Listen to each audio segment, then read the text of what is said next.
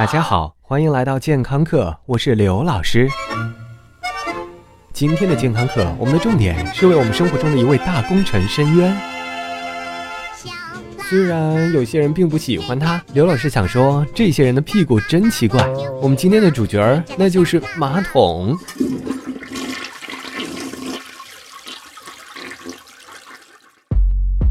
马桶是一个容易被忽视的伟大发明。如果你每天如厕十五分钟，你一生待在马桶上的时间可能会达到近三百天。当你看到这个数字，是不是悔不该当初没好好对待自己的马桶和自己的屁股呢？或者你觉得每天浪费太多时间干这事儿划不来呀？决定要把宝贵的生命投入到无限的社会建设中去。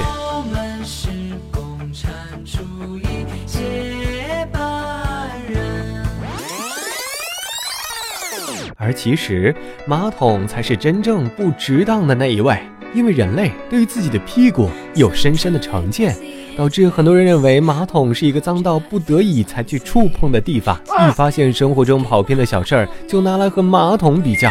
比如有报道曾指出，肯德基制作冰块的水比马桶水还脏；还有新闻说，卫生间里的牙刷比马桶要脏，男人的剃须刀比马桶要脏。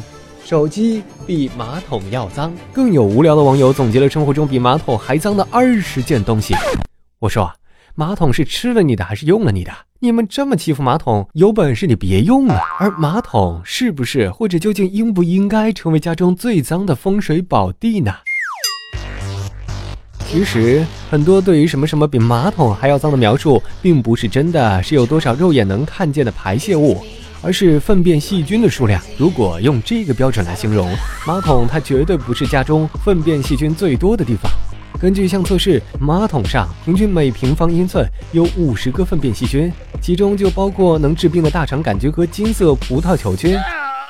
你千万别以为五十个很多，因为通常来说，在我们的厨房里和我们三餐有直接关系的砧板中，粪便细菌的数量是马桶的两百倍。这也就是为什么生熟砧板要分开，实在没砧板可以拿到马桶上切菜等实用的生活小妙招出现的原因。当然，我们家里最脏宝地的桂冠也给不了砧板，但是它也在厨房中，那就是洗碗布。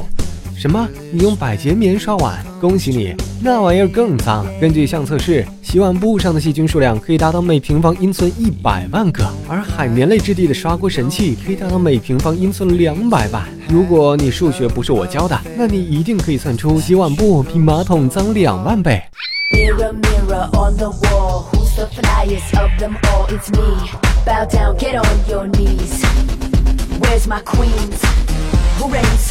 hear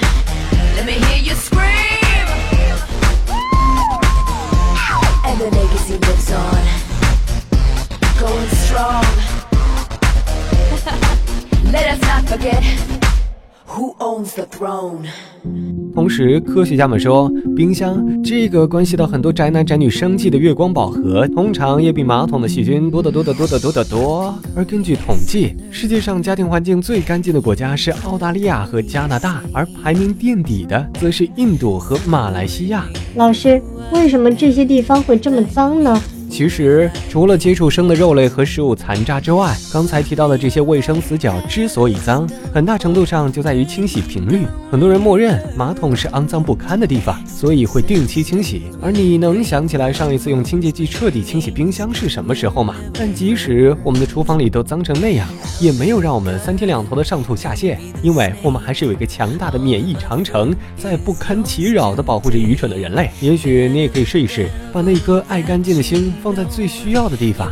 感谢收听，回见。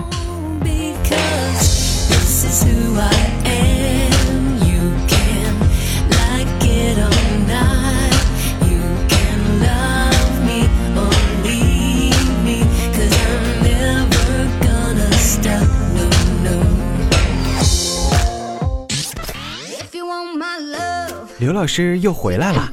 除了化作你家 WiFi 流量之外，刘老师还可以存在于以下地点：微信平台搜索“健康课”的全拼，官方讨论群九四四零八零七八，以及百度贴吧。回见喽。